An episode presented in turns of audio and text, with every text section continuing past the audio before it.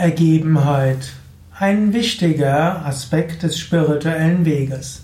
Gottergebenheit heißt, Gott ganz ergeben zu sein, einer höheren Wirklichkeit sein Leben zu widmen.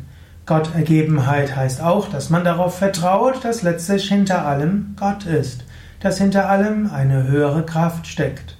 Gottergebenheit heißt, großes Vertrauen zu haben, Gott hingegeben zu sein. Gerade wenn man in einer spirituellen Lebensgemeinschaft lebt, lernt man immer mehr Gottergebenheit zu üben. Warum? So viel ist nicht unter unserer Kontrolle. Wir bemühen uns, wir versuchen, aber immer wieder kommen wir vor neue Herausforderungen.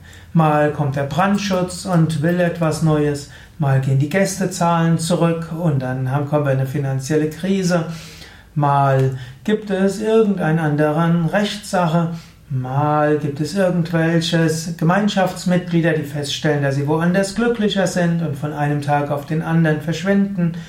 Mal gibt es alle möglichen Möglichkeiten und Chancen, die wir ergreifen können. Wir können dort immer wieder nur sagen, oh Gott, dein Wille geschehe.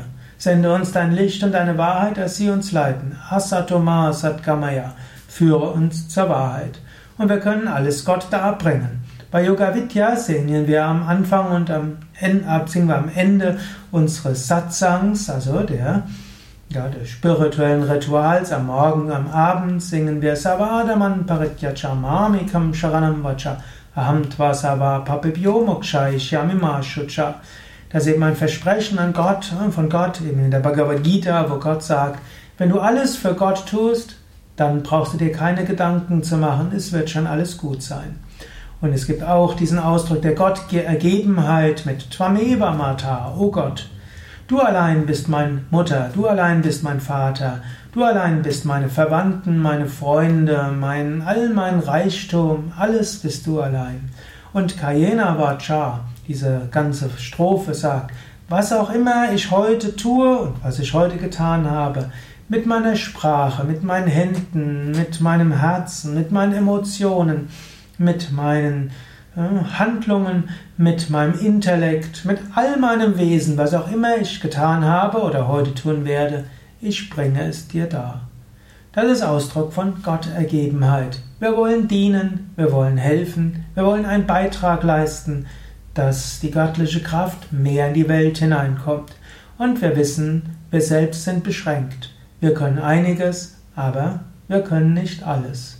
Diese Art von Gottergebenheit kann helfen, dass Menschen, ja, dass man als spiritueller Aspirant demütig bleibt und die Gnade Gottes erfahren kann.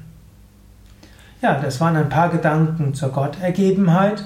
Du kannst auch selbst überlegen, auch wenn du nicht Teil der Yoga Vidya Lebensgemeinschaft bist, hast du diese Art von Gottergebenheit. Es gibt natürlich im Yoga verschiedene Yoga-Wege. Gottergebenheit ist etwas, was gerade im Bhakti-Yoga besonders geübt wird.